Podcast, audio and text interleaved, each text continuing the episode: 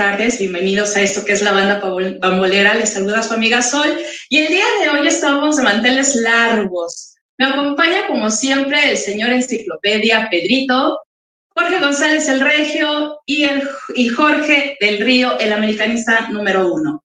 Y como usted ya bien lo vio, hoy nos acompaña el señor Enrique Borja. Muy buenas tardes, bienvenido. Muchísimas gracias, mi querida Sol, a todos nuestros amigos de la banda Pambolera, a Jorge, a Pedro, a ti y sobre todo a mi querido amigo Jorge, con muchísimo gusto, ya sabes que te estimo mucho y tú eres el causante de que andemos en este tipo de rollos, mi querido Jorge, lo hago con mucho gusto. Gracias, don Enrique, un abrazo. Igual. Ahora sí, a disparar, ya sé que hay americanistas y regios y todo. Ahora, Sol, ¿a qué equipo le vas tú? Sí, señor. Vos dice Jorge América también y Pedro, me imagino. Claro. No, yo soy, yo soy Toluco, fíjese. Bueno, mejor no puedes hablar ayer porque nada más. Nada más No, no, no, no, no, no. Eh, Yo pensé que había soñado, pero no. Dije, fue una Sí, pesadilla. una pesadilla.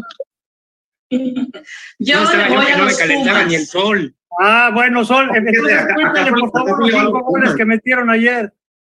Muy feliz de la vida, aunque muy realista. Es la jornada número uno. Deseo que así siga Pumas. Y, y bueno, como Pumas, feliz, feliz, feliz, feliz. Ayer lo vi. Bueno, pero uno por uno. Uno Claro, por claro, uno, los partidos.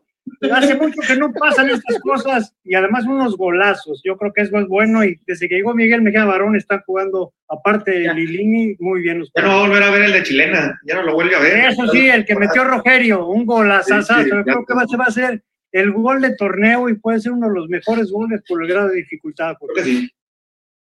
Así es. Exacta- exactamente.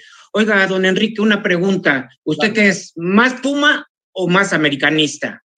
Mira, te la voy a contestar como siempre porque es lo que me encanta que me preguntan. Para mí no solamente son, son, son equipos de fútbol, fueron mi vida. Yo empiezo con los Pumas, tuve una, ¿qué te puedo decir? Algo extraordinario dentro del equipo. Fue mis inicios, ahí me dieron la primera oportunidad, mis compañeros, mis técnicos, la institución, eh, los directivos, pero sobre todo la afición de Pumas que hasta la fecha me sigue recordando con mucho cariño. Y después paso a la América y también, gracias a Dios, hago ahí. Como decía Iván Zamorano, me da risa porque dice, en Pumas fue figura y en América se convirtió en leyenda. Yo a los dos los adoro, están más allá de dos equipos de fútbol, aunados por la selección y hermanados con la selección, por eso te digo, yo adoro a los dos equipos, América Pumas, Pumas y América. Muy Es bien. correcto, es correcto ese tipo de amores. Claro que sí. Don, don Enrique, usted le apuesta mucho a las fuerzas básicas, a la cantera. ¿Cuál, cuál fue su experiencia cuando pasó por ahí? ¿Le costó mucho Mira. trabajo ser titular? Quiero decirte una cosa, yo no tuve la oportunidad de, ser- de salir de cantera, yo venía de la preparatoria, en ese tiempo era muy diferente, Pumas tenía prácticamente, es por cierto, se cumplió el día 9, se cumplieron 60 años de que subió el equipo a primera división. Imagínate la, la de eso, yo llegué por ahí del 64 60, eh, a Pumas, entonces acababan de subir a primera división y yo venía de la prepa, de un equipo de preparatoria que formó parte de una eh, selección de inter, inter- prepas y ahí es donde yo represento a la universidad y es cuando de ahí me escogen para poder estar. Entonces prácticamente lo que vivo ya de Pumas para mí no fueron fuerzas básicas, sino reservas ya para cuadro profesional. Pero ¿qué te puedo decir? La dificultad, claro que es difícil, Sol y Jorge, y tienen la plena seguridad los, los tres que de alguna manera, salud, los cuatro, que de alguna manera todo es difícil, nadie te regala nada, tienes que aprovechar las oportunidades, tienes que tener mucha fe en Dios, tienes que tener confianza en ti mismo, luego estás con tus compañeros que también son muy, muy importantes, el técnico que te, da la oportunidad y sobre todo yo sí puedo decir que gracias a Dios eh, el público desde mi debut se identificó conmigo y le seguiré siendo eternamente agradecido a Puma. Pero claro que es difícil, pero se puede, claro que se puede también. Don Enrique, yo le quiero hacer otra pregunta. Este, Adelante. este, yo siempre he dicho que para llegar a primera división es más difícil que terminar una carrera universitaria, porque en la carrera universitaria depende de uno.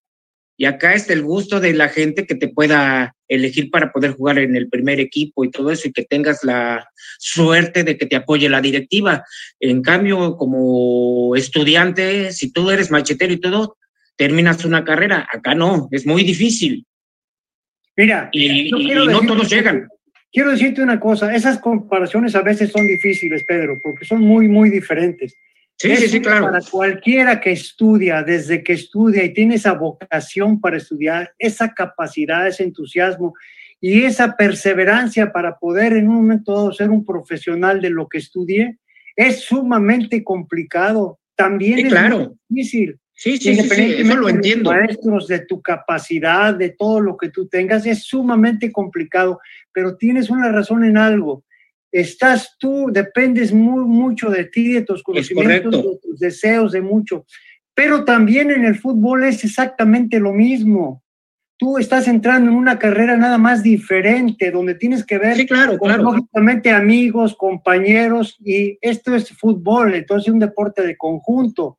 Cuando estás estudiando, lógicamente dependes de los maestros principalmente y de tu capacidad para aprender y después para ejecutar. Cuando estás en el fútbol, lógicamente es muy distinto. Lo que no es distinto es la perseverancia, los deseos, los entrenamientos, cumplir un sueño. Eso es lo que es, es exactamente igual. Cuando Claro, tienes claro.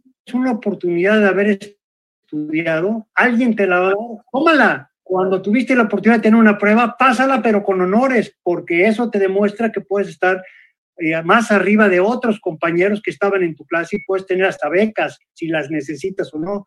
En el fútbol, claro que tienes que depender de tus compañeros, por eso te es tan importante, primero que nada, que tú estés con un nivel muy alto y dos, que conozcas los defectos y virtudes tuyos y de tus compañeros. Así es. Es claro, eso es luego claro. el técnico te da la oportunidad, ¿no? Claro, Enrique, esa, tenemos- esa es lo que iba yo, a que el técnico depende uno, que pueda uno debutar en primera división al gusto del técnico que, que te pueda dar la oportunidad, la da o no te la da. Esa es, e- esa es la, la comparación que yo hago, que, que el otro depende más de ti, de que seas perseverante y todo eso, y, pues, y, ter- y- y por lo regular puedes terminar la carrera, pero ¿Sabes acá qué? también depende de muchos, del gusto Pero de los mira, entrenadores. Hay muchos jugadores de primer nivel Sí. que no llegaron. Te voy a decir una cosa, sí, pero te voy a decir algo. Digo, para que ya salgamos de esta comparación, porque creo que Sí, son sí, es muy- muy las dos son maravillosas. Primero, puede ser que tú seas un estudiante maravilloso, llegues a ser el mejor en tu carrera y el más importante. ¿Para qué? Porque después vas a tener que ejecutar lo que aprendiste. Claro, claro. Entonces, Eso lo si entiendo no te dan la perfectamente. oportunidad en una empresa, o si eres hijo de familia y te lo puede dar en la empresa de tu, de tu familia, o si vas a buscar trabajo desde el principio, alguien te tiene que dar la oportunidad para demostrar Claro. la capacidad que tiene Claro. en otra Claro. hora. Ahora, tienes toda la razón. El técnico es el que te da la oportunidad en primera instancia cuando eres jugador. Es el que si estás en reserva y si eres muy bueno o regular o no eres tan bueno, pero te tienen confianza, que puedes ir poco a poco sobresaliendo. Primero tú tienes que entender lo que eres tú y lo que tienes para Claro, claro. al máximo.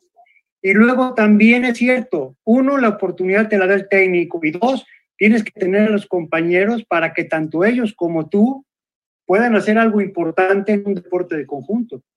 Es, es correcto. Bien.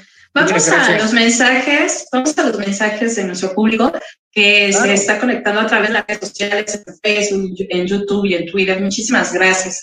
Por aquí tenemos a J. Carlos que dice saludos, saludos para ustedes. Gracias. También Carlos. tenemos a María José que dice así, un gusto conocerlo por este medio, mi admiración para usted.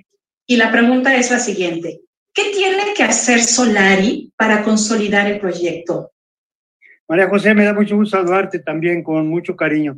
Quiero decirte que a veces las circunstancias te pueden llevar que pueda ser una sola solución. No. En el fútbol, como en la vida, hay veces en que no hay una solución para un problema. Hay muchísimas soluciones y poco a poco tienes que irlas encontrando. Él ha hecho buenas temporadas con el equipo diría, con toda la pasada, extraordinaria temporada regular y tropezó en la liguilla. Eso es lo que lógicamente no lo hizo estar dentro de esto, pero ya van dos liguillas que no pasa. Solari, primero que nada, ahorita está en el ojo del huracán. ¿Por qué? Porque se metió a la cancha, se causó un problema fuerte de alguna manera de invasión de cancha, está castigado un partido, después viene fecha FIFA, probablemente vaya a estar un tiempo sin estar con los jugadores y lógicamente eso afecta. Se puso, se, perdió. Mentalmente eh, la presión es tan fuerte en todos los técnicos, no es privativo de Solari.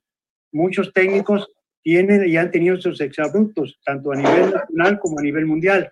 Entonces sí te quiero decir que yo le diría a Solari, primero que nada tiene una gran capacidad, está en un extraordinario equipo, tiene un cuadro que puede hacer o llegar a luchar por el campeonato, le tiene confianza también la gente, tranquilidad, tiene que tener de alguna forma lo que tiene, pero ponerlo al máximo para poder eh, soportar la presión que está un técnico que está en América. Sí, claro. Muy bien. También por aquí dice María José, buen inicio de año para todos, se les quiere. Y vamos con la pregunta de Jorge del Río. Adelante Jorge y luego Jorge González. Ahorita que hablaba del Club América, señor Enrique, eh, ¿no le merma las bajas que está teniendo en el, en el, plantel con la baja de hoy de Emma Aguilera? ¿No le afectará en el tema rendimiento grupal? Sí, Jorge, tienes mucha razón. Lamentablemente lo de Emma es, es fuerte. Si desde antes había estado problema porque ya Bruno Álvarez tiene eh, una situación que no ha podido lograr el, nivel de juego que nos había demostrado durante ese tiempo, ha tenido que estar jugando Cáceres, también Silva, en fin, y tienen que estar dando la oportunidad también a los de la cantera, que de alguna manera la América tiene que dar ese tipo de oportunidades. Claro que pesa, y sigue pesando porque me contrataron a un extraordinario jugador, a Diego Valdés, creo que es muy bueno, y ojalá Jonathan también, sobre todo por lo que trae esa casta, ese, ese nombre desde antes de, de los Santos, haga muy buen papel.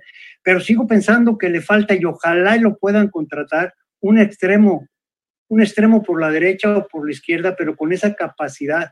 Ojalá este otro Solari, Pablo Solari, se pueda contratar para que juegue ahí y que lo venda o que lo preste o como sea pueda hacer algo con Colo Colo para que lo pueda llegar a la América, pero es una posición que sí tienen que poner, pero claro que los merma ese tipo de jugadores. En la media creo que ahora hay bastantes jugadores, tanto de creativos como de contención, pero sí creo que les está faltando esa parte para el sistema que quiere Solari. En la parte derecha y seguir dándole oportunidad a, a los jugadores que están jugando también por la izquierda y la central es una baja fuerte. Hay un jugador en cantera del América, si mal no recuerdo el dato, se llama Morrison Palma. Eh, una está teniendo una gran temporada en las fuerzas básicas del América, es goleador, eh, va muy bien por la lateral izquierda. Entonces, para mí, yo creo que darle una oportunidad en el primer equipo, como usted bien lo dijo, a las fuerzas básicas, creo que llegó el momento. Ante, ante bajas que está teniendo el Club América ahorita por temas COVID, eh, por venta de jugadores, en el caso de Emma Aguilera del Atlas, Bruno Valdés por ahí podría salir a, se dice que a Tigres, por ahí se habla de León. Eh, este Pablo Solari es extremo, viene de, está, se está negociando desde Colo Colo, es argentino. ¿Tiene algo que ver con, con el director técnico del América? ¿Es familiar de él o algo así? No, nada, no tiene absolutamente, ya lo aclaró él, eh, están buscándolo, es un jugador que sí es conocido, es reconocido, y lógicamente eh, parece que es cuestión monetaria solamente. Me da muchísimo gusto, primero que me hayas enseñado la, ahora sí que la casaca que traes del América con el escudo, eso. Y lo segundo, pues ya me diste una clase de todo lo que conoces al América, dando casi, casi la alineación del América y viendo esas fallas. Tú le contestarías a María José exactamente lo mismo que contesté yo, porque eso es algo pero dijiste algo muy importante que decía Pedro también al principio. Se les tiene que dar oportunidad y confianza a los jugadores de cantera. Los riesgos los tiene que tomar el técnico, el que sea. Si tú te pones a ver el partido de ayer, les sigue dando oportunidades. ¿Tú viste cómo entró Rualcaba, este muchachito que tiene 19 años?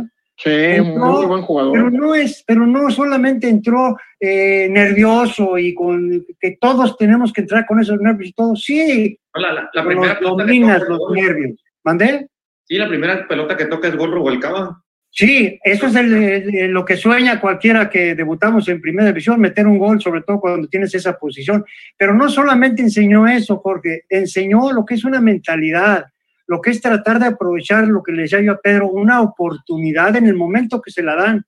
Hay una frase que yo lo digo y yo viví con esa. No pienses cuántos minutos vas a jugar. Piensa qué vas a hacer con los minutos cuando estés jugando y si eso lo haces, no importa cuando entres, ya después vas por un puesto titular.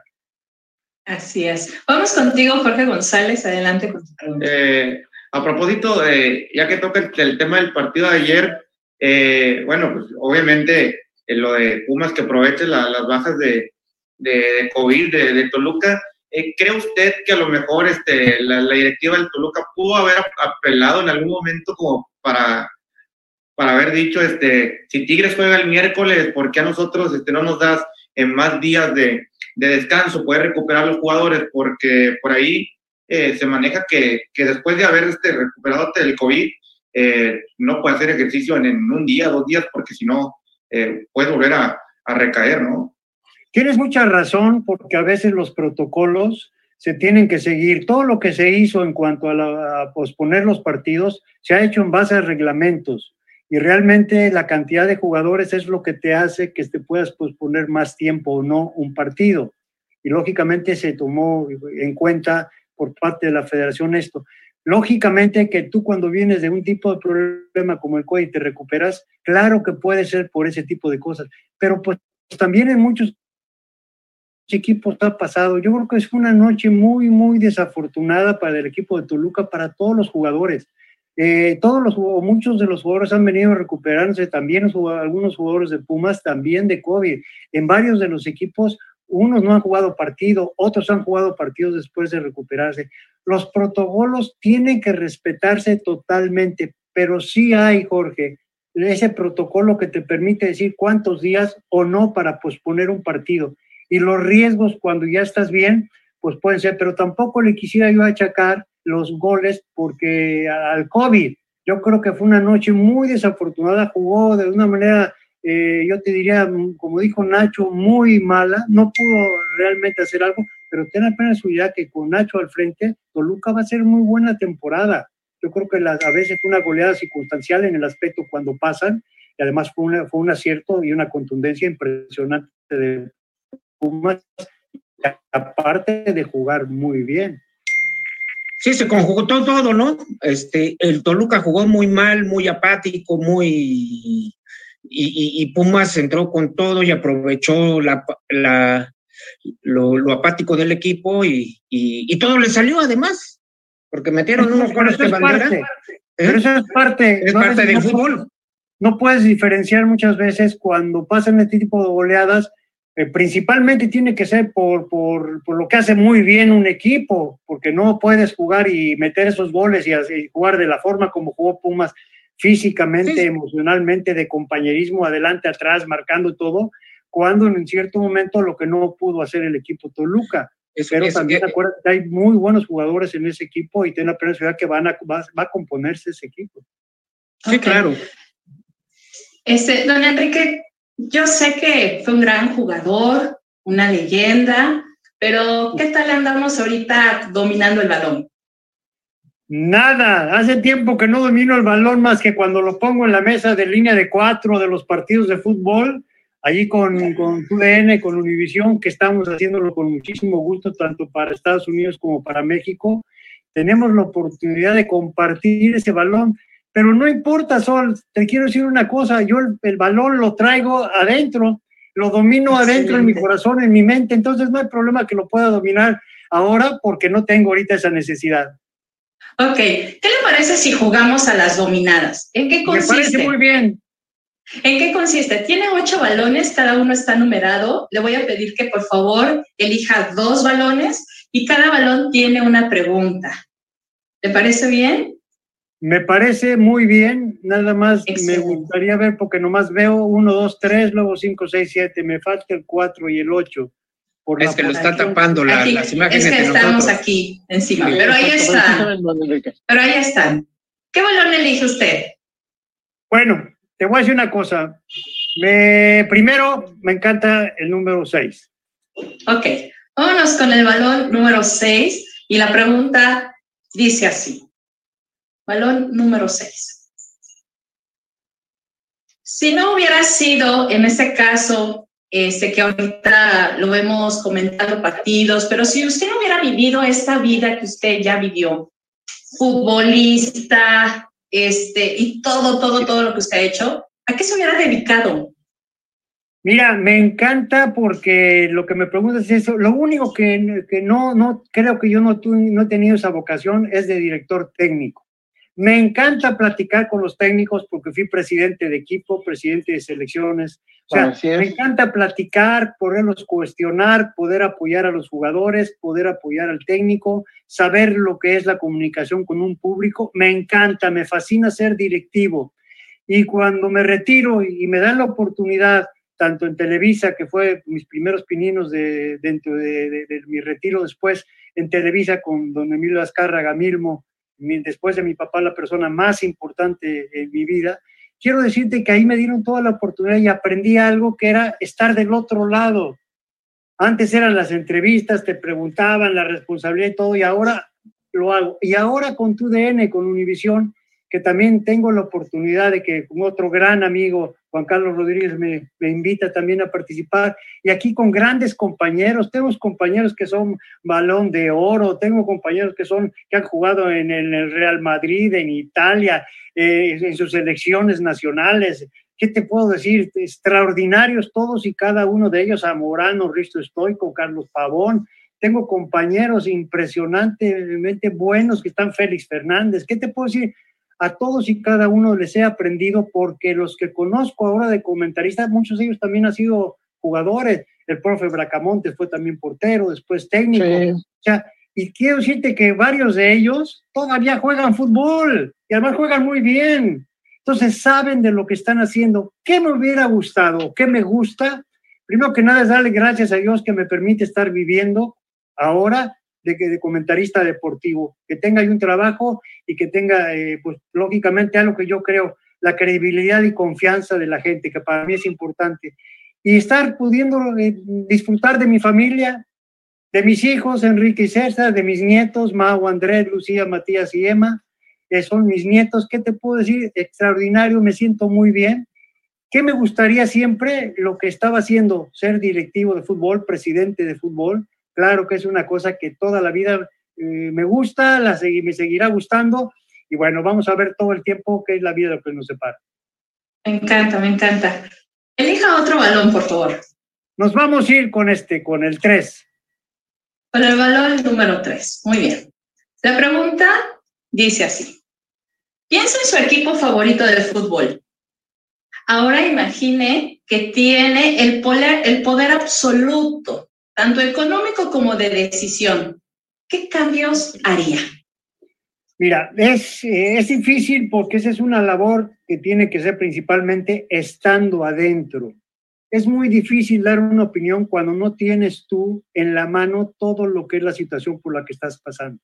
Cuando hablas de que tienes todo el poder económico para poderlo hacer, lo primero que piensas es traer a los mejores jugadores a los más caros. No es así. Tienes que traer a los mejores jugadores según el perfil que quieres para tu equipo. Lógicamente, muchas veces ese perfil son de jugadores que han demostrado a lo largo de su carrera calidad y capacidad. Entonces sí tienes que tener un aspecto económico.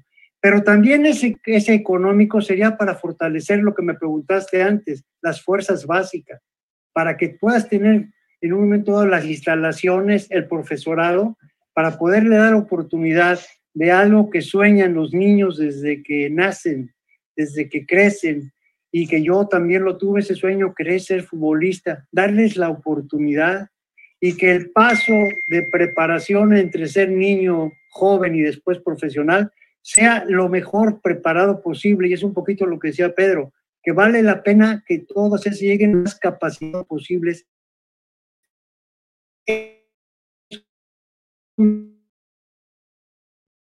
que hacer, pero también para y dar la imagen del equipo de repente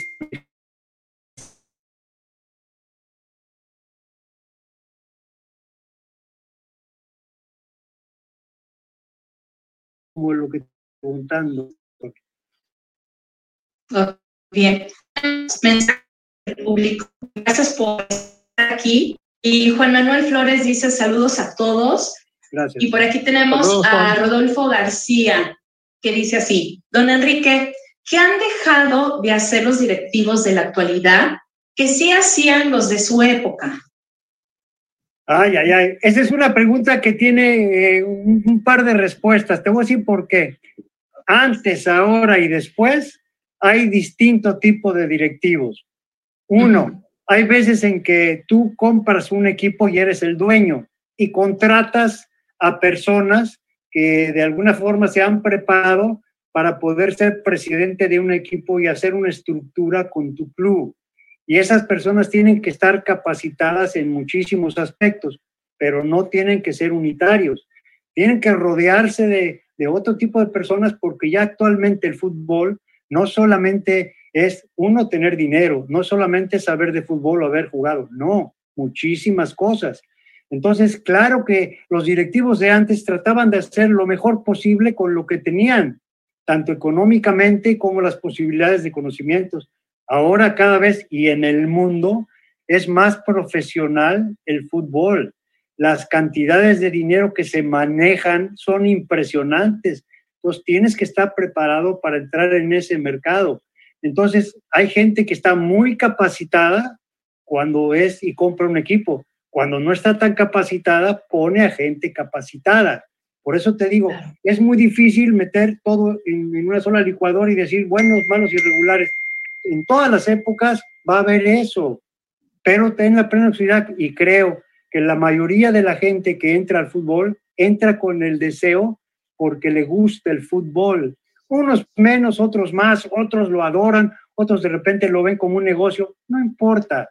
Denle al público en el mundo esa forma de divertirse, de identificarse, de sufrir, de gozar, de tener algo que vale la pena y que todos tenemos, pasión. Muy bien, muchísimas gracias. Y por aquí también otra pregunta. Dice María José, en cuanto al Mundial, ¿qué tiene que hacer el Tata para llegar con una propuesta más ofensiva y no como siempre a la defensiva, buscando llegar al quinto partido? Ay, ay, ay. Quiero decirte que hoy estamos en una posición difícil, lógicamente, por cómo están las eliminatorias, pero yo estoy seguro que México vamos a ir a- al Mundial de Qatar y, y yo creo que espero que hagamos muy buen papel. Mira, hay, parece mentira que sigamos pensando siempre en el quinto partido. Y te voy a poner un ejemplo a todos ustedes. Yo fui, estaba miembro del comité organizador de la Copa de Corea-Japón estaba yo en Corea y en Japón para toda esa Copa del Mundo. Yo estaba en el comité organizador de la FIFA. Me tocó eh, estar de comisionado para el partido de Turquía contra Corea.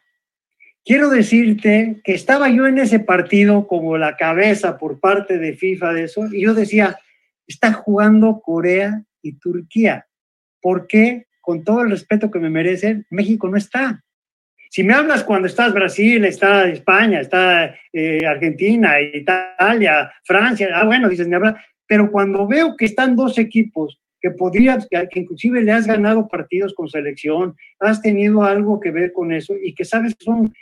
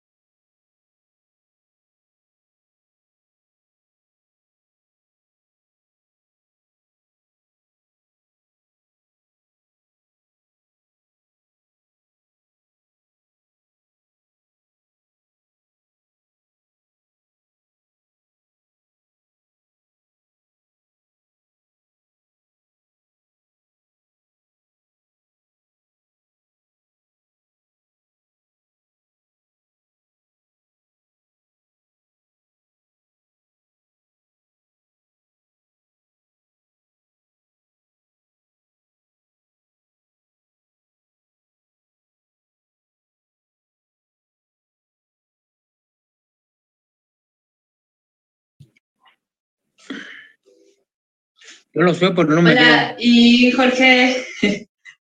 Hola a todos. Ya, ya, ya, aquí estoy. Bueno, pues ya. Así es esto de, de la tecnología, mil disculpas. No, pues se acabó el tiempo, ¿no? Así, así es esto de la tecnología, pero qué bueno que usted sigue con nosotros. Muchísimas gracias. En unos minutos, en unos segundos más. Ya, en unos segundos. Sí. Disculpa. Hombre, gracias, ya me mandaron el otro link y con mucho gusto además. Sí, sí, sí, sí. Muchísimas gracias. Fuiste rápido, Jorge. Le dicen deditos veloces. Eso sí, muy bien. Ok. Es. Seguíamos, seguíamos con, la, con la plática tan interesante que teníamos y, sobre todo era responderle a María José, María José sobre lo que tiene que hacer en el Mundial. Mira, lo que te decía, entonces yo estaba viendo que, en ese partido México podía estar ahí y yo decía, ¿por qué no? Las selecciones son el reflejo muchas veces de los jugadores que están tanto en el país como fuera de él. Y yo creo que México tiene ahorita una mezcla. Lamentablemente muchos de los jugadores que tiene México en el extranjero no están jugando con la regularidad que a veces quisiera el equipo mexicano. Y lógicamente también los que están aquí en México a veces no pasan por sus mejores momentos. Sin embargo, te acabas de, de, pasar la Olimpiada, sacaste una medalla de bronce y había cuatro o cinco jugadores que estaban en un nivel extraordinario. Entonces, el Tata tiene que estar consciente ahora del paquete, no es el quinto partido, tiene que llegar de lo mejor preparado para tratar de hacer algo más allá de un quinto partido. Pero es el Tata, su cuerpo técnico, pero los jugadores. Los jugadores tienen que estar conscientes que en la cancha ellos son los más importantes ellos son los que tienen que llegar con un nivel óptimo para superar todo lo que se van a encontrar, porque lo mismo que está pensando México, están pensando los demás países y en el grupo que le vaya a tocar. Esto es fútbol, esto es competencia, nadie te regala nada, tienes que ir a luchar por él y tienes que estar lo mejor preparado. A, al Tata le podemos decir mil cosas, la sabe la de las mil, pero tiene que llevar a que ese equipo le tenga la confianza desarrolle todo lo que necesita y que quiere él para jugar esta Copa del Mundo, pero hoy por hoy lo primero que tenemos que hacer es jugar estos partidos para pasar y tener ese boleto para la Copa del Mundo. Entonces, okay. pensamos que sí, claro que lo vamos a hacer, pero lo tenemos que hacer. Pero el Tata tiene que estar viendo que esa autocrítica tiene que ser muy real. Y los jugadores que tiene y los jugadores que les puede dar oportunidad jóvenes, pero que están demostrándolo también. Es una mezcla importante. Muy bien. Tenemos también un, un, comentario de Juan Manuel Flores a través de Facebook. Dice, en tema de arbitraje, ¿qué piensa del VAR? ¿Y por qué en México ha disminuido la cantidad de árbitros que califican para ir a un mundial? Esa es muy buena pregunta. Eh, primero que nada, eh, el señor Bricio, que es Arturo Bricio, es el presidente de la Comisión de Árbitros, yo creo que es una preocupación que tiene porque tiene que tener una gran preparación la gente que quiere ser árbitro. No es fácil, tiene que tener un proceso, tanto hombre como mujer. Pues tiene que tener un proceso importante para que los capaciten para poder llegar a, a arbitrar primero en las fuerzas básicas, después que en un momento van subiendo y que después tengan la oportunidad de estar en primera división y luego arbitrar partidos de selección y luego ser internacionales. Dos, la capacitación de, los, de las personas que están en el bar tiene que ser muy importante, pero no es un privilegio ni una prerrogativa de México. En todo el mundo se han cometido errores muy fuertes además. Entonces, es una tecnología que tiene que estar al uso de lo que es la justicia deportiva y que no pueden ver los árbitros por la rapidez, por la forma, por lo que tú quieras, y que la posición de las cámaras y el criterio de alguna forma de las que están viendo el VAR te permite ayudar de alguna forma a que el árbitro tome las mejores decisiones. Entonces, no es fácil, pero y sí, la pregunta que creo que nos hace muy bien es, eh, les tienes que dar mucha oportunidad, así como a los jugadores, a los árbitros, pero tienes que prepararlos. Claro que sí, tiene que ir de la mano la preparación, la capacitación con la capacidad del árbitro. Y también económicamente los tienes que remunerar porque es un trabajo. Claro. Don Enrique, ahorita que toma este tema, o se está hablando sobre el bar, y yo creo que muchos, muchos tienen en mente el partido eh, Pumas entre Atlas donde este, pues se lleva el codazo dinero y pues muchos veíamos un penal, pero en el bar se dijo que no. ¿Cuál fue su opinión o cuál es su opinión sobre esta jugada? Mira, es difícil decirlo porque es más, eh, de alguna manera lo vimos todos por televisión, lo hemos comentado en muchos partidos y ahí hasta ya están haciendo memes por ahí, broncas, que, que salió más lastimado la, eh, el antebrazo del defensa que la cara de dinero, ¿no? Entonces, yo sí pienso que para mí era foul, creo que debería haber marcado el penalti y curiosamente, si hubiera marcado ese penalti lo meten, ahí estaba fuera el equipo del Atlas y no hubiera podido jugar después por el campeonato. Pero así pasan en las jugadas, hay decisiones que el árbitro es un ser humano, que de alguna manera está sujeto a presión. Los del VAR, cuando tomaron la decisión para que la tome el árbitro, ellos no toman la decisión, ellos son los que lo, lo ven, lo sugieren o lo que tú quieras. Pero creo, personalmente creo que claro que sí, era penalti, y ni hablar. Como también creo que la tijera que se avienta este, dinero, con todo respeto, es una sin mala intención, sin nada de que bueno quitar un partido, pues yo creo ni, ni siquiera le hubiera ayudado a uno. Pero sí creo, pero ya pasó, el Atlas es un digno campeón, pero ese, ese, ese penalti pudiera haber cambiado la historia, ¿no? Pero Así la historia ya pasó. Pero así son muchos de los campeones que con jugadas polémicas y, que son a su favor tienen la suerte del campeón. Al final de cuentas, con postes, este, jugadas dudosas y todo eso. Y, Imagínate, Pedro, lo que tenía que pasar con, con, con el Atlas, que tenía 70 años de que no tenía esa suerte del campeón y que ahora logra, así como lo logró Cruz Azul un año una. Sí, pues también con el Cruz Azul fue, fue también muy polémico su campeonato. Así es. Porque y, en el, y en el campeonato regular tuvo muchas decisiones muy polémicas a favor del Cruz Azul, tan solo con el Monterrey.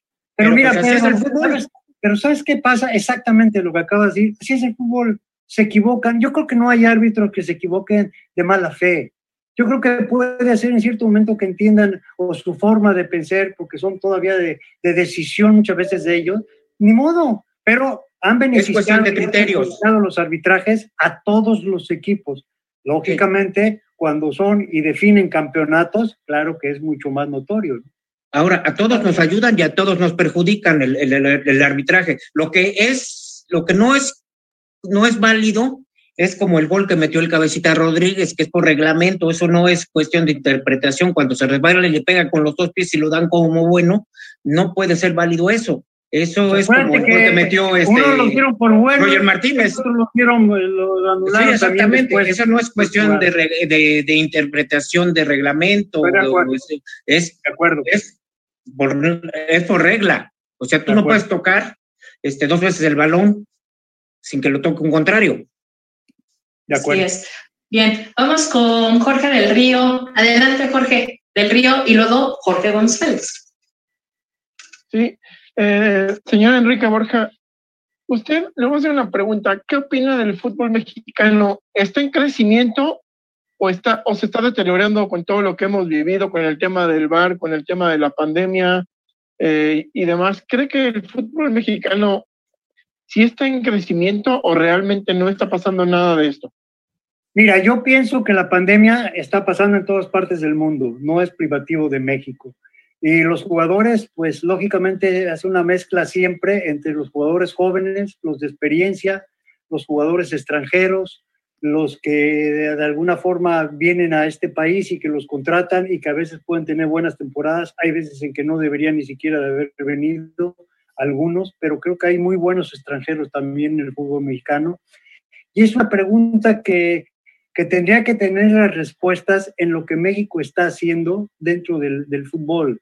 Yo creo que tenemos torneos eh, aquí en lo que es los torneos mexicanos competitivos, muy competitivos. Y además tenemos unas situaciones que a veces eh, tenemos una temporada regular, después se eligen 12 eh, equipos, después quedan en un momento dado 8, en fin, se juega de una manera distinta, ya hay una liguilla y al rato esa liguilla te produce un campeón creo que eh, hoy por hoy eh, tenemos una cosa competitiva, pero también ahora tenemos una competencia muy fuerte en Estados Unidos con la MLS. ¿Por qué? Porque están viendo que los equipos también de la MLS, los que van a competir en las distintas copas, a nivel equipos y a nivel selección, nos han ganado muchos de los torneos inclusive. Entonces, tú tienes que estar ganando los torneos para poder demostrar que tienes un progreso. Y es a nivel eh, equipo de fútbol, tienes que ganar a quien te pongan y a quien te enfrentes, sea de CONCACAF o cualquier otro lado. Y también por otro lado, cuando es de selección, también lo mismo, los torneos que tienes, no solamente las eliminatorias. Eso es lo que te puede hacer que realmente tengas un nivel. Yo no creo que se haya estancado, pero creo que le está faltando mucho, mucho por superar. Creo que le falta muchísimo y creo que no podemos, después de estar viendo todo lo que está pasando también en el fútbol de Estados Unidos, para bien, nosotros no podemos quedarnos atrás. Hay infraestructura, hay jugadores, tiene que haber lo que es fuerzas básicas para suplir y que haya en ese cambio generacional. Y que nos quitaron el, ya, Pedro. el ascenso. Sí, yo, yo, le iba a comentar una cosa. Perdón, comentar una cosa, don Enrique, de, que dicen de, de, Estados Unidos que el crecimiento de Estados Unidos, Estados Unidos nos gana en Estados Unidos, nunca nos ha ganado en México, cuando menos en partido oficial.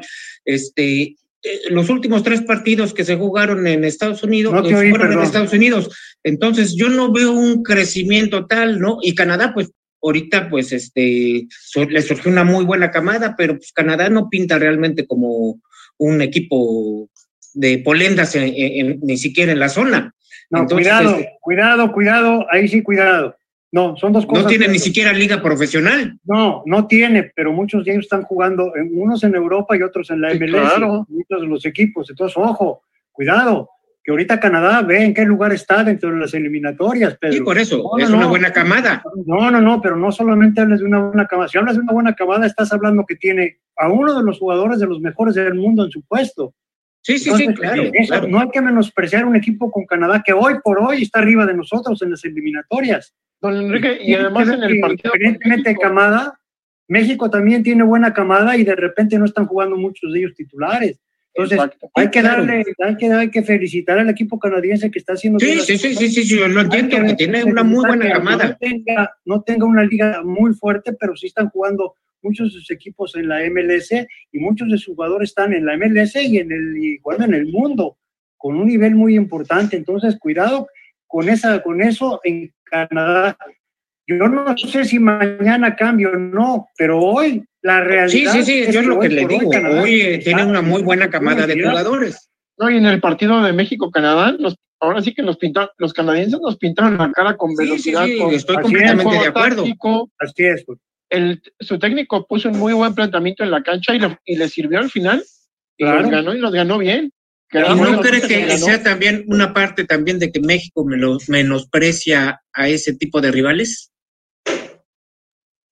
Mira, espero que no. Y te lo digo, espero con toda mi alma como jugador que fui, como directivo y como, comentarista, como aficionado al fútbol, que no. Yo creo que no puedes menospreciar a nadie en ninguna actividad de la vida. El día que tú menosprecias algo, te cobra. Sí, claro, claro, tienes claro. que estar siempre. Si vas a jugar, trata de jugar y ganar. Es parte de lo que estás haciendo competir. No compites para nada más competir y participar, compites para ganar y más cuando estás profesional. Eh, estoy completamente de acuerdo con usted. Yo, Vamos con Jorge González. Vamos con Jorge González y tu pregunta. Adelante, Jorge. Hola, don Enrique. Yo preguntándole este, de su faceta como eh, directivo, jugador, ahora cronista, ¿cuál de todas es la que ha disfrutado más usted en su carrera? muy bien, Jorge. Mira, yo creo que es muy clara para mí la respuesta. Disfrutarla, la de jugador. Le doy gracias a Dios que me dio la oportunidad de jugar fútbol, de cumplir un sueño que tenía desde niño y que gracias a Dios me dio la oportunidad de jugar fútbol, de poder identificarme con la gente y que me tengan pues el cariño que inclusive ustedes mismos me están demostrando por, pues para hacerme esta entrevista y que tenga la oportunidad de platicar con todos ustedes. Eso es lo que más he disfrutado toda mi vida, lo recordaré y cuando me toca una oportunidad de directivo también la seguiré recordando con mucho cariño, igual porque es parte de mi vida y ahora como comentarista también lo hago. Entonces son facetas de mi vida que las recuerdo con mucho cariño, pero La de jugador por haber cumplido ese sueño, claro que ese es mi principal, eh, fue mi principal ilusión, mi principal sueño y gracias a Dios y a mis compañeros, a mis directivos y a, las empresas que me dieron la oportunidad, lógicamente eh, fue de jugador. a propósito, a propósito, Enrique, de, de esto del, de tu faceta como jugador, eh, por ahí Pedro le tiene una pregunta, ¿no, Pedro? A ver, Pedro. Don Enrique, yo tengo una pregunta. Usted se retiró muy joven, de 32 años. 31. 31, 32 años, o sea, realmente eh, muy joven para retirarse. Yo tengo por ahí una versión que le dijo el señor Ramón Martínez, directivo de la América, a mi papá, hace muchos años. lo conozco, el año lo quería yo mucho, un directivo vicepresidente de América, Ramón el Vicepresidente de América, más o menos al mismo nivel que Pachito Hernández y todo esto, que usted al final del torneo, creo que era el, el año del 77, se iba a retirar porque usted le hacía sombra al maestro. ¿Qué tan cierto es esto? No, no, no, no. no, porque esa es la versión que me le dijo y yo estaba presente cuando se lo dijo Ramón Martínez a mi papá.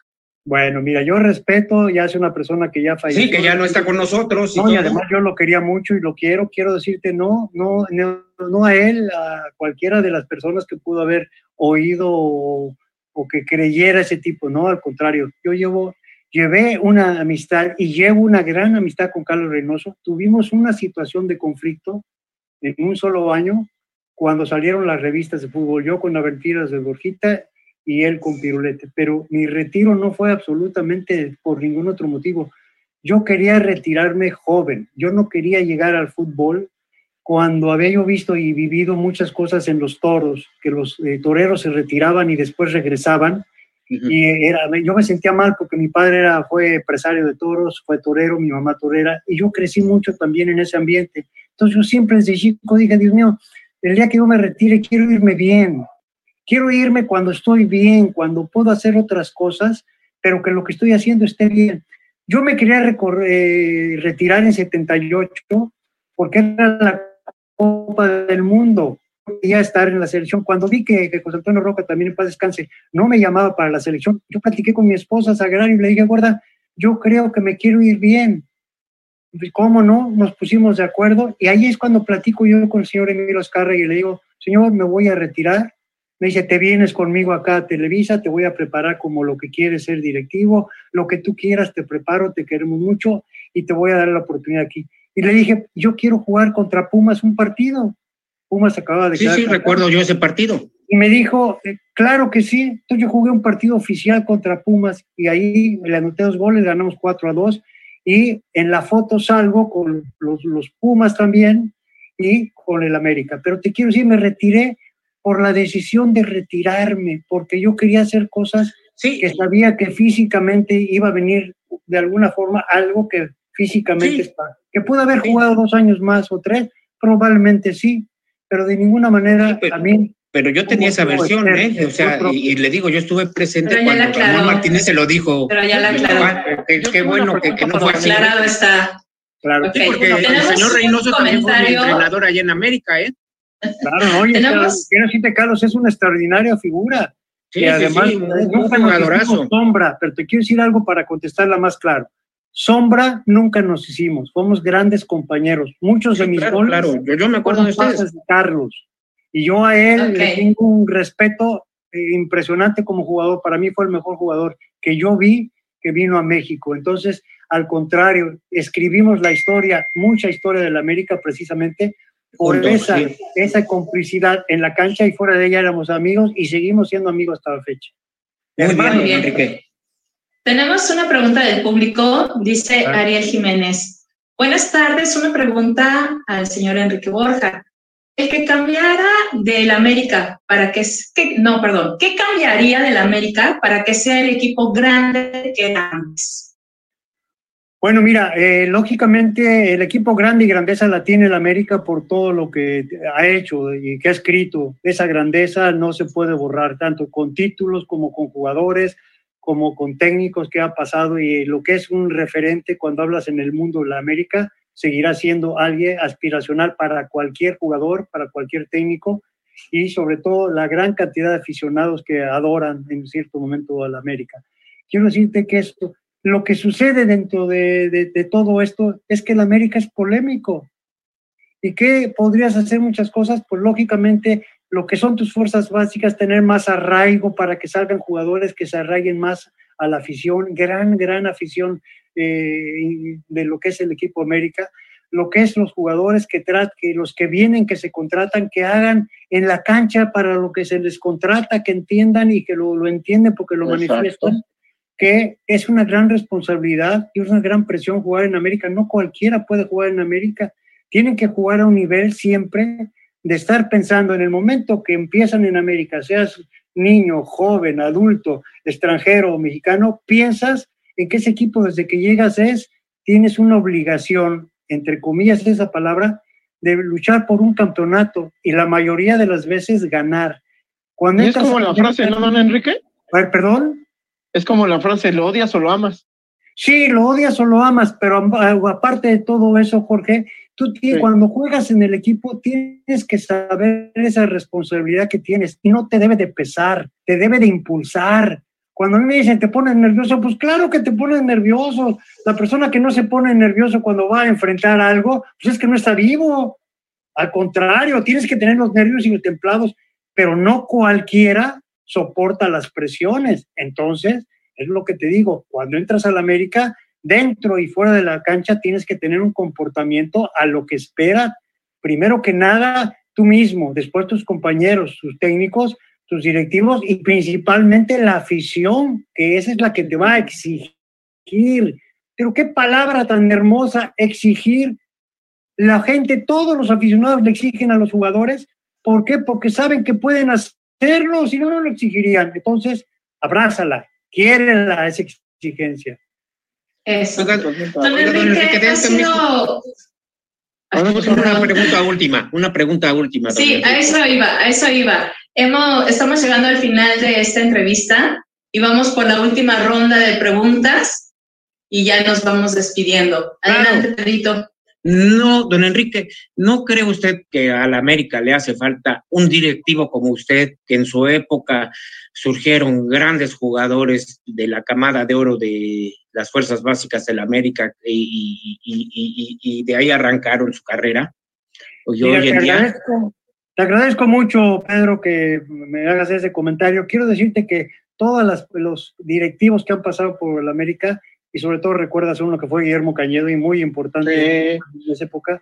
Quiero decirte que ha habido directivos muy importantes del equipo que han hecho extraordinaria labor y muchas inclusive campeonatos. Ve cuántos campeonatos tiene el equipo América y lógicamente, pero sigue siendo con la misma mística, la misma grandeza. Ahora, Emilio Azcarra Gallén tiene esa encomienda, es su equipo, es algo con lo que él nació. Él jugaba fútbol en la Escuela de la América. Tú eh, ya viste que de alguna manera estás hablando de esa época, pues de alguna manera Emilio nació, creció y con toda la es una palabra que a veces mamó el fútbol desde niño.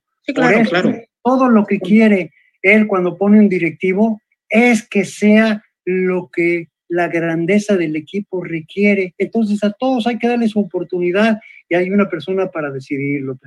Y ojalá siempre sea para bien. Y eso es lo hermoso del fútbol. Claro que sí es lo hermoso porque el fútbol, la gente pasa, las instituciones se prevalecen y además se incrementan. Así es. Jorge del Río, adelante. Sí, ahorita que hablamos de, del tema futbolístico, como ya me comentaba mi compañero, mi tocayo Jorge, eh, yo muchas veces he compartido con el debido respeto hacia la gente que nos ve, yo he compartido que yo no, no me gusta el trabajo del señor Santiago Solari, no, hay una frase que tanto dicen que yo no creo en esa, en esa frase y en ese aspecto.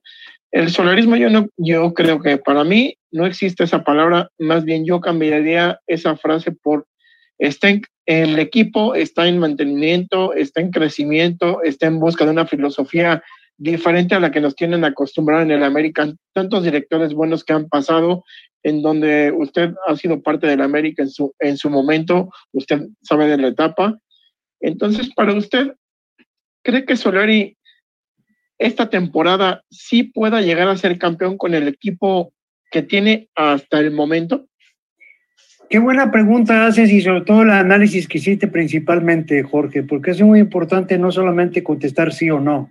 Es el análisis que tú hiciste, te, te lo reconozco muy bien. Gracias. Porque cualquiera que esté en el América, directivo, técnico o jugador, tiene que estar a la altura de lo que ese equipo y esa grandeza requiere.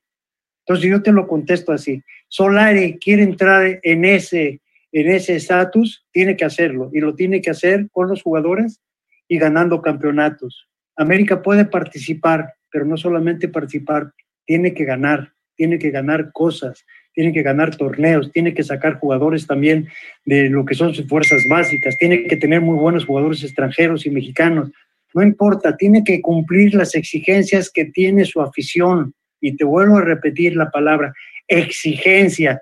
Entonces el señor Solari, ojalá y tenga la capacidad para poderse, ahora ya tiene la experiencia, ya no puede decir que no, ahora ya tiene la experiencia de dos liguillas que no se pudo, pero también tiene la experiencia de haber llegado muy bien, sobre todo el año pasado, a un torneo de liga en primer lugar. Entonces, tiene todas las cosas a su favor para poder trabajar. Está en un equipo extraordinario, con muchos recursos, tiene muchos jugadores, y si no se han llegado los que él pretende o algo, lógicamente también es labor de directiva y también tratar de ir con lo que tiene, sacarles el mejor partido a los que tenga. Ahí tienes la prueba ahorita de un par de entrenadores, entonces, ¿cómo? No, y además creo que un familiar de Solari, si mal no recuerdo, fue su, fue un tío, su señor padre jugó en el América. Sí, claro. ¿Y sabe lo que es? Solari sí, lo, sabe lo que es y conoce perfectamente, o sea, pero él también eh, sabe perfectamente lo que es el fútbol mexicano, acá estuvo. Muy bien. Esperemos Jorge que González. gane algo, gane, la, gane el torneo esta temporada o que haga algo importante. Claro que sí. Yes. No le pierdas Ahora la sí. fe, tú no le pierdas la fe, que eso es lo que vale la pena, que Ah, no, no lo pierdo. apoyen. donde que yo voy a meter eh, de un lado con los equipos de aquí, de, de- con los regios y con, y con los jugadores exportados a Europa, porque eh, yo le tenía una pregunta y preguntándole, ¿cree usted que los equipos Tigres y Monterrey frenen, por ejemplo, hoy que llega Córdoba a Tigres, que llega Romo a Monterrey, que Charlie se va a Cruz Azul? Eh, mucha gente por ahí eh, me ha externado y me ha dicho eh, que realmente son los equipos que frenan a los jugadores para, para irse a Europa, a los prospectos. ¿Realmente lo cree usted así? No, no, no. Yo no creo que frene nada, al contrario, lo que creo que están haciendo los dos equipos, y yo te lo digo desde siempre, es tratar de tener los mejores jugadores, sean mexicanos o extranjeros. Y quiero decirte que yo estuve de presidente de Tigres y esa era la, la mentalidad que se tenía la Universidad Autónoma de Nuevo León y lo que es en nuestros CEMEX. Tenían que tratar de darle a todo lo que es Monterrey, y tú lo sabes porque estás allá, Sí, claro. darle que equipos triunfadores. Tú sabes que allá el fútbol no es un deporte, allá es una religión. Sí, no, Ahí es en un momento dado, pues, claro, es mucho más allá. Entonces, cuando juega Tigres y Rayados, nadie sabe, todos los restaurantes están llenos. O sea, es lógicamente, y cuando juegas fútbol, lógico, y es- lo han entendido muy bien las empresas que están al frente. Lo tienen que entender como lo han entendido, como lo que hizo Tuca con Monterrey fue extraordinario. Vamos a ver, Miguel, que también yo pienso que lo va a hacer, y Javier con, con Monterrey también tiene extraordinarios jugadores mexicanos y extranjeros. Y ahora la palabra exigencia los tienen los dos, de distinta manera, pero los dos les está pidiendo su afición que sean campeones, no que peleen por el campeonato. La afición de Tigres quiere que Tigres sea campeón y la afición de Monterrey quiere que Monterrey sea campeón y que aparte Monterrey vaya y ahorita gane el Mundial de Clubes. Claro que sí, y además están reforzando con los jugadores y los jugadores que llegan a esos equipos tienen que tener esa mentalidad. No van a estar solamente por ganar dinero, van para desquitar el dinero que ganan y ganar torneos. Para eso están contratados. Igual para eso está Miguel y para eso está Javier. Allí en Monterrey, yo conozco a la familia García, que el papá fue ex jugador del Monterrey, jugó con varias leyendas allá en Monterrey. Eh, el señor García, García Hernández, si mal no recuerdo el otro apellido, es el papá de uno mi, el papá de mi cuñado que vive allá en Monterrey, está casado con una de mis hermanas, su hijo. Y el señor jugó en el Monterrey con mucha gente importante, entonces le tengo un gran, un gran cariño a Monterrey por esa parte, por, por el tema familiar pero en el América le voy a pasar más tarde el dato de un familiar mío que jugó en el América en, los 60, jugó un, un tío abuelo mío jugó en el América. Qué bueno, Jorge, me da mucho gusto. El fútbol es nacional e internacional. Así es. A ver, Sol. Don Enrique, ha sido un gusto, un placer el que nos haya aceptado esta entrevista, escucharle, aprender y sobre todo disfrutarlo es lo, mejor de, de este día. Vámonos con la despedida, vámonos con cada uno de mis compañeros de la banda pambolera que hoy nos acompaña. Empezamos contigo, Pedrito. Adelante. Don Enrique, pues es un placer que nos haya acompañado. Es usted un histórico del fútbol mexicano como jugador, como directivo y como comentarista de fútbol. Le agradezco mucho su presencia en este su espacio. Muchas gracias, Pedro. Gracias por tus preguntas. Jorge González. Pues nada, agradecerle a don Enrique que estuvo presente aquí con la banda pamolera. Pudo compartirnos un poco de lo que sabe usted en el ámbito fútbol, comentarista, lo que pasó usted como directivo, presidente en equipos como Tigres de América y su carrera como jugador en Pumas en América. es un gusto haberlo tenido aquí con nosotros. Muchas gracias, Jorge. Gracias por tus preguntas y es un placer conocerte. Jorge del Río. Don Enrique, gracias por tanta magia, gracias por su sencillez. Sabe que se le aprecia mucho. Eh, esperamos tener una segunda entrevista con usted. Yo quedé encantado. Es un privilegio poder platicar con usted haberlo conocido por este medio. Eh, fue una experiencia demasiado grata, lo cual yo de corazón se lo agradezco y lo veo pronto. Mi querido Jorge, a ti principalmente, solo ahorita me despido de ti, pero quiero decirte, aparte de lo que es Jorge y Pedro, quiero decirte a ti, querido Jorge, gracias por la paciencia. No cualquiera en cierto momento hace todo lo que has estado haciendo. Yo no pude, te contestaba todas las veces que podía, pero esa paciencia, ojalá en un momento y esa exigencia la tenemos que tener todos. No es para ustedes el que me hayan entrevistado, es para mí darles las gracias que me hayan invitado a su programa, que esta banda pambolera tenga la oportunidad de yo platicar muchísimas veces con todo, pero a ti en lo personal te mando un abrazo muy cariñoso, cuéntame entre tus amigos y te agradezco mucho que me hayas buscado con esa vehemencia y que me hayas permitido platicar con todos ustedes. Un abrazo, mi querido. Al contrario, don Enrique, se le quiere. Ay, qué lindo. Don Enrique, para terminar este programa, yo quiero proponerle un juego. Este juego se llama Las Palabras. ¿En qué consiste? Consiste en que yo le digo una palabra y usted me responde con lo primerito que se le venga en la mente. Y el chiste del juego es que sea rápido. ¿Verdad? Claro. Perfecto. Pues vamos a jugar. La primera palabra es fútbol. Mi vida. Campo. Donde sufres, pero disfrutas enormemente. Pumas. Mi primera novia en el fútbol. América. América, mi más grande amor. Yo se siente con la selección extraordinaria.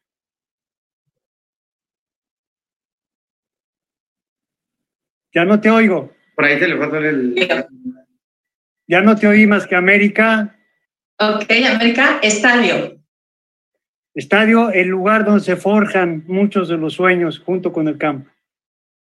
Verlo lleno es maravilloso. Así es. Cuando corean tu nombre, más. me imagino. Porra. Ah, lo que nos debemos todos, la porra cuando te cuando te exige, cuando te dice y te chifla, pero te aplaude cuando llora, cuando eso es lo que le da eso, esa pasión cuando estás en un equipo. Gol. Fue parte de mi vida y los goles en, los metí hasta en mi familia, mi esposa, mis hijos, mis nietos, eso es, lo agradezco mucho. Y los goles que metí siempre para mis compañeros, un agradecimiento para mis técnicos también, para mis directivos y sobre todo también para esa gran afición que siempre me arropó. Selección Nacional, América, Pumas. Ok, muchísimas gracias, don Enrique. Un deleite tenerlo esta tarde en la banda pambolera. Muy agradecida y un honor haberlo conocido. Muchas gracias, Sol, me da muchísimo gusto. Y señores, ya ven cómo también, ahora sí que lo femenino nos da la pauta para todo. Claro que sí. Claro que sí, claro que sí. Un abrazo para toda la Banda Pambolera, con todo el cariño y el gusto. Cuídense mucho. Abrazo, don Enrique. Gracias, Muchas gracias. gracias. Con mucho cariño. Bye. Hasta pronto. Bye. Y gracias a usted que hace posible este programa. Gracias a usted por conectarse, por sus mensajes, por sus llamadas. Gracias, gracias, gracias. Nos vemos en una emisión más de la banda Pambolera. Sigan en contacto y sea feliz. Acción del fútbol. Perfecto.